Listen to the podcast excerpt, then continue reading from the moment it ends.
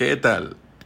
En este nuevo episodio de Podcast Culinario te hablaremos sobre el tema que es un poco controversial, pero que también tiene, eh, tiene mucha relevancia dentro de la gastronomía mexicana, que es la relación de los criptojudíos con la gastronomía del norte de México. Ahora, empecemos con que el país se divide en varias regiones, zona centro, zona sur, occidente, norte.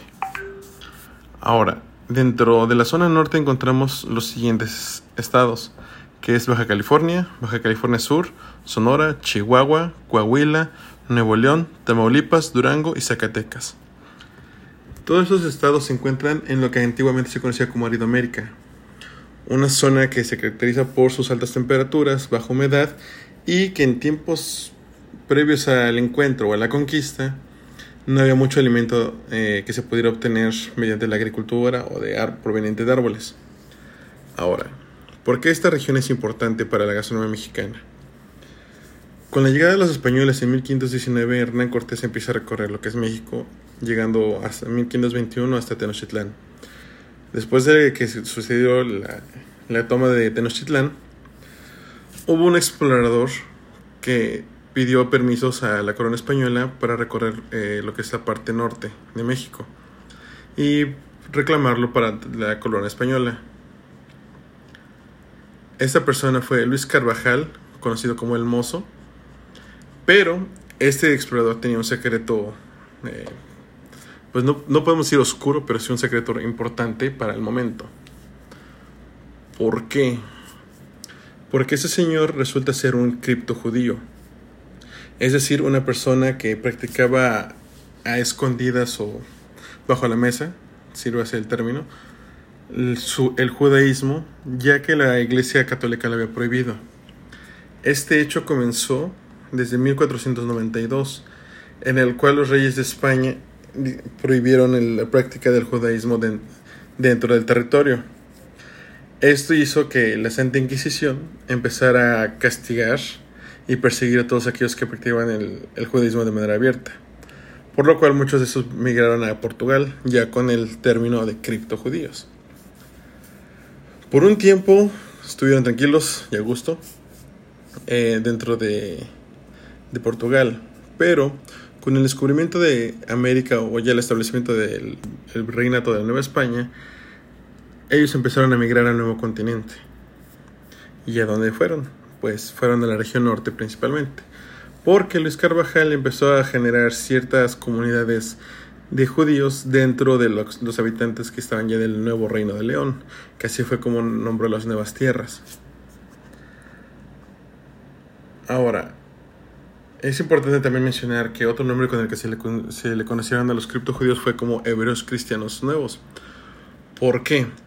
A algunos se les dio el perdón o la bula, que es, eh, bueno, la bula es un perdón que otorga la Iglesia Católica para aquellos que renuncian a su, eh, a su paganismo y aceptan la religión católica como la única y verdadera. Ahora, estos hebreos cristianos nuevos son personas que practicaban abiertamente el judaísmo y ahora abiertamente son católicos, pero que en realidad siempre fueron judíos a las espaldas de la iglesia. Ahora, ¿por qué la presencia judía dentro de México es importante y relevante? Bueno, eh, entre el año de 1550 y 1580, la población criptojudía proviene mayoritariamente de España. Aunque después de 1580, la mayoría de criptojudíos venían de Portugal. Esto por lo ya mencionado antes.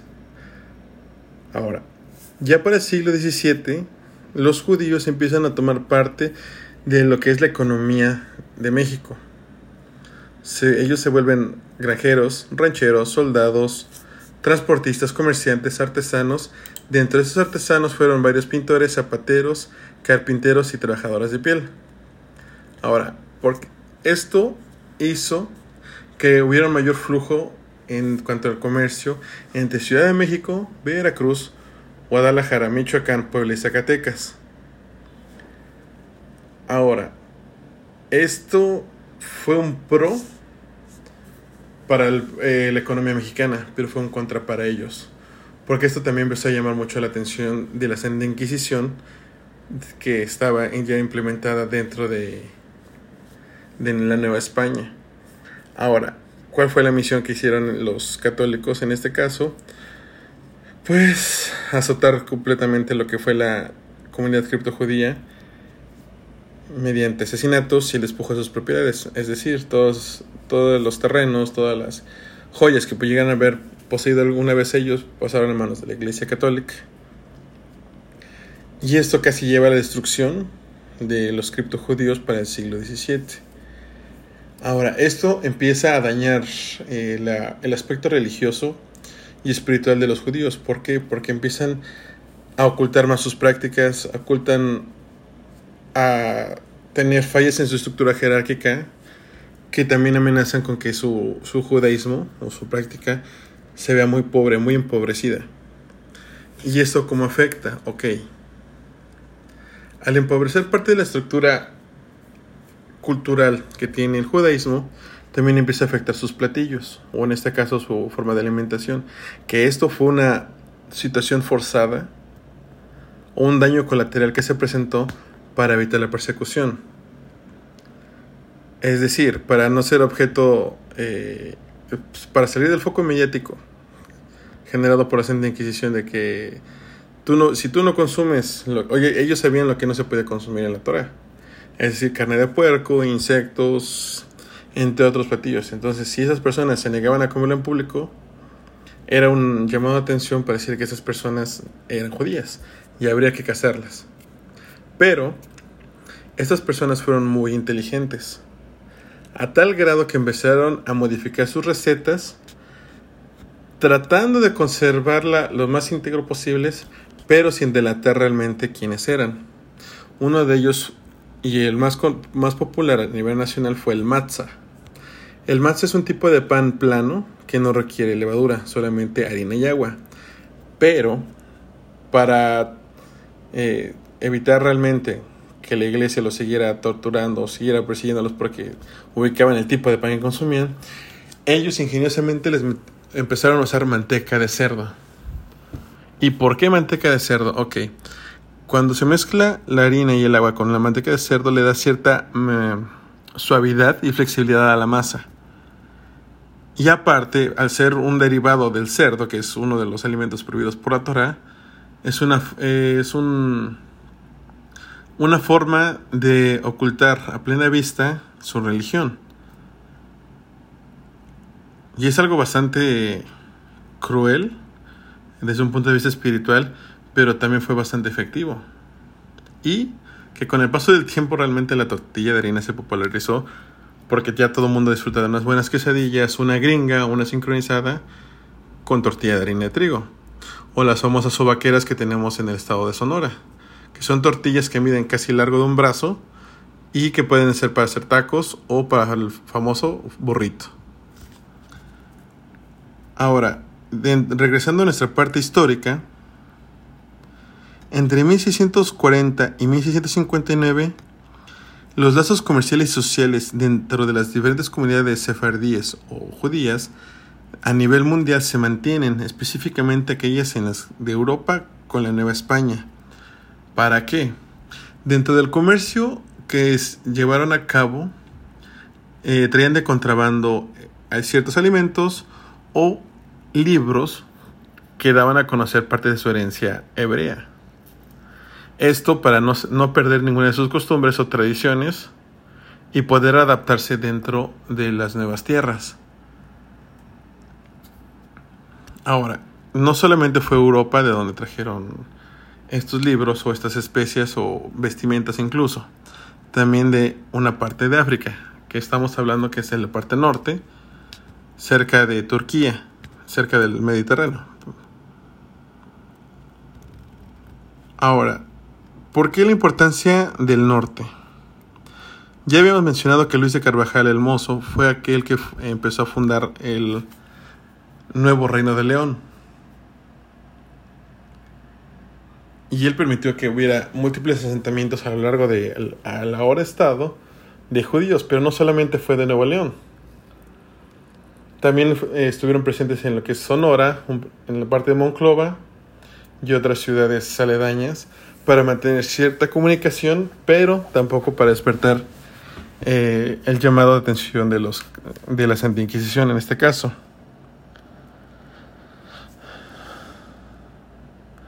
Ahora, ¿qué, ¿qué rutas usaron para comercializar los criptojudíos? Bueno, para que entraran productos a México de manera internacional se tenían dos rutas.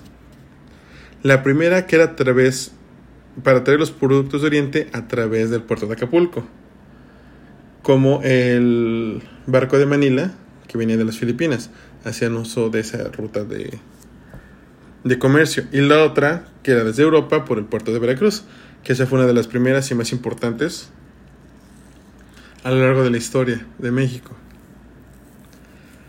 Después, con el paso del tiempo, llegamos a lo que es el siglo XIX y el siglo, eh, finales del siglo XIX y mediados del siglo XX, en el cual hubo una inmigración masiva eh, de población judía en México. Pero esta fue, se dio en dos olas. La primera fue de judíos orientales, que ellos llegaron a finales del siglo XIX, pero a principios del siglo XX. Todos estos, eh, todos estos judíos orientales que, llegaron eh, habitaban lo que era el antiguo imperio otomano y ellos hablaban árabe. Normalmente estas personas venían de lo que hoy actualmente es Grecia, Turquía, Damasco y el área de los Balcanes. Después de los años 20 llegó la segunda ola, los Ashkenazis. Son judíos que hablan yiddish, un tipo de lenguaje diferente, pero estos habitaban Europa del Este, es decir, aquellos que vienen de Polonia, Rusia, Hungría y Alemania, que justamente este, todo este grupo de personas salieron a tiempo antes de que empezara el conflicto que dio lugar a la Segunda Guerra Mundial de alguna forma tuvieron un poco de suerte dentro de esta ola migratoria porque se sabe cómo fue ese asunto histórico. Ahora, ¿qué otra cosa se aprendió con los judíos? Ahora, eh, recientemente, ya hablemos del siglo XIX, siglo XX, la persecución a los judíos disminuyó considerablemente porque el, país estaba más enfrascado en, en situaciones políticas que en cuestiones religiosas. Igual la Iglesia Católica ya ha pedido un poco de terreno o poder y presencia. No totalmente, pero sí perdió buena parte. Entonces ahora ya se podía observar con mayor detenimiento cuáles eran las costumbres judías que se tenían y que de manera inconsciente el mexicano fue aprendiendo de ellos. Aunque no todas, cabe mencionar. Por ejemplo, en la Torah nos eh, menciona que está prohibido el consumo de insectos, animales rastreros y animales carroñeros. Esto porque se contaminan o están cerca del piso. Bajo mi experiencia, aquí en la región norte del país, el consumo de insectos está bastante mermado. No, el único insecto que se llega realmente a escuchar es un poco serían los chapulines pero no se ve el gran consumo que se tiene como en la zona centro, como en Tlaxcala, Puebla, Estado de México, Ciudad de México o Oaxaca, que ahí los insectos es, parte, es el, son el pan nuestro de cada día. Animales rastreros, pues eh, solamente tengo entendido que Estado de México, Hidalgo y Tlaxcala, partes de Puebla, siguen consumiendo en este caso serpientes, herbívoras, ranas, entre otros animalitos que encontramos pegados al piso. Animales carroñeros casi no he sabido que, eh, que se consumen en la zona centro, pero acá en, en, la zona norte podemos decir que sí, por la escasez de alimento y bien dice el dicho, que todo lo que arrastre, huele o camine fue a la olla. Ahora, otra indicación que también nos menciona la es que no se deben de mezclar carnes y lácteos. Bajo mi experiencia culinaria podemos decir que hay muy pocos platillos dentro del país que realmente se lleve a cabo esta combinación como un potaje o un este pues sí básicamente los potajes son los que llevan una pueden llevar un poco de leche un poco de crema aunque si, si hacemos la mezcla de carnes y lácteos cuando hacemos las, eh, las famosas quesabirrias, por ejemplo, que ahora está de moda, o que hacemos un taco con queso, etc. Entonces, eso no está muy marcado realmente eh, dentro de la gastronomía mexicana, pero sí dentro de la gastronomía judía. Ahora, el siguiente sí es un es algo que sí se aplica constantemente en casi todos lados. Digo, personalmente me tocó verlo y aprenderlo de mi abuela, que los animales deben de ser desangrados primero, es decir, se sacrifican, se, en este, bueno, en este caso yo vi el pollo, le rompen el cuello, se le corta parte de la yugular y se deja de sangrar, se deja colgando hasta que pierda toda la sangre. Lo mismo pasa con los puercos. Ahora, otra cosa que también aplicaban muy seguido y se observa más aquí en la, en la parte norte del, país es que la carne se deseca para su conservación. Dentro de la investigación pude encontrar que esta técnica del desecado realmente la aprendieron los judíos de los tlaxcaltecas. Si recordamos, hubo un, un periodo de tiempo dentro de la organización del país en el cual se emigraron 400 familias de Tlaxcala para que vinieran a reforzar o habitar la parte norte del país, que incluso llegaron hasta Nuevo México, que en ese entonces todavía no se entregaba a los Estados Unidos. Este es un dato importante, primera por ser de Tlaxcala y otra porque es una técnica que tuvieron que adaptar a la llegada al norte del país. Porque la, diferencia climatológica, pues sí, es un reto para los habitantes del centro porque ahí encuentras comida a diestra y siniestra.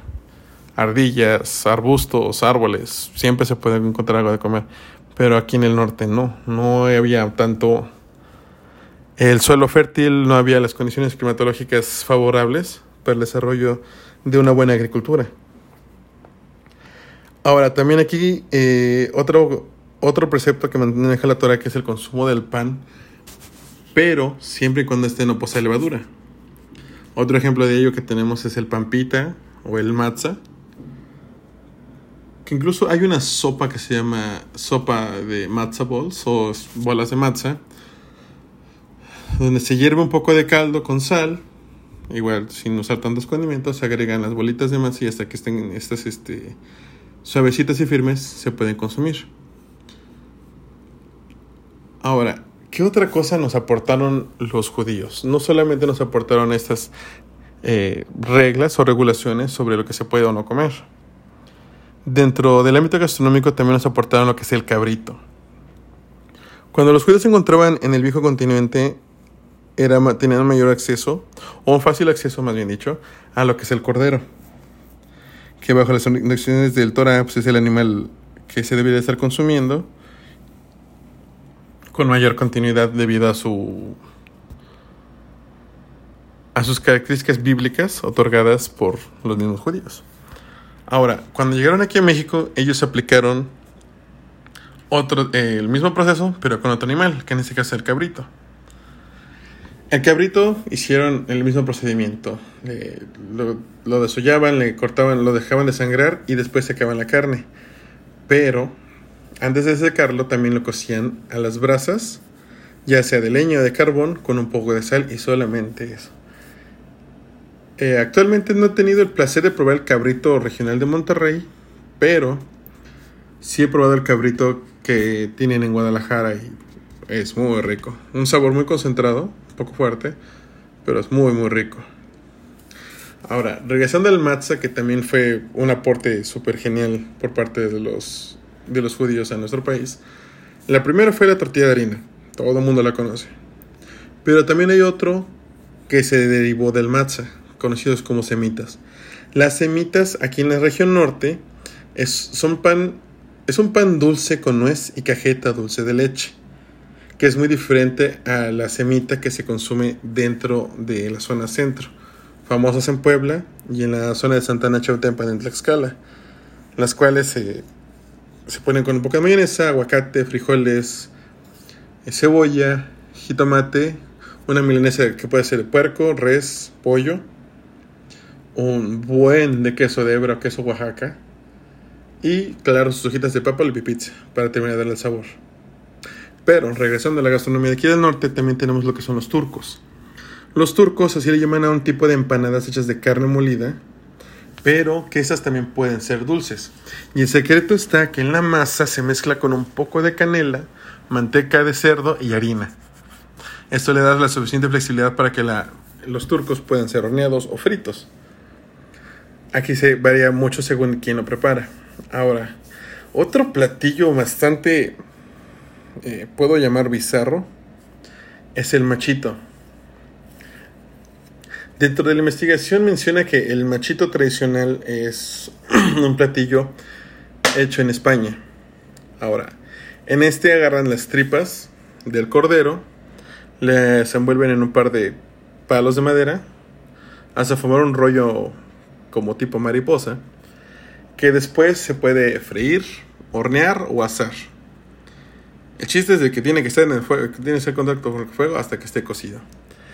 Aquí en la zona norte, específicamente en entre Monterrey y Coahuila, se hace el machito, que viene siendo prácticamente lo mismo. Solo que esto puede ser con borrego, con cordero o con cualquier animal del orden de los caprinos. Tradiciones. Hay que, solo eso puedo decir, que se deben de mantener. Y otro aspecto bastante particular y peculiar que emplearon los judíos aquí en la zona norte fue el uso del comino. Ahora, el comino fue traído del comercio que habían hecho los judíos, del cual se había mencionado antes, que llegaban de Oriente por el puerto de Acapulco.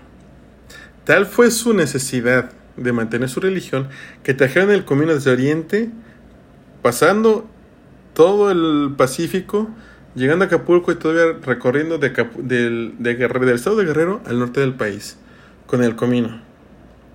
¿Para qué? Para que la comida regio, regiomontana, o más bien la comida de la región norte de México, sea marcada por el consumo del comino.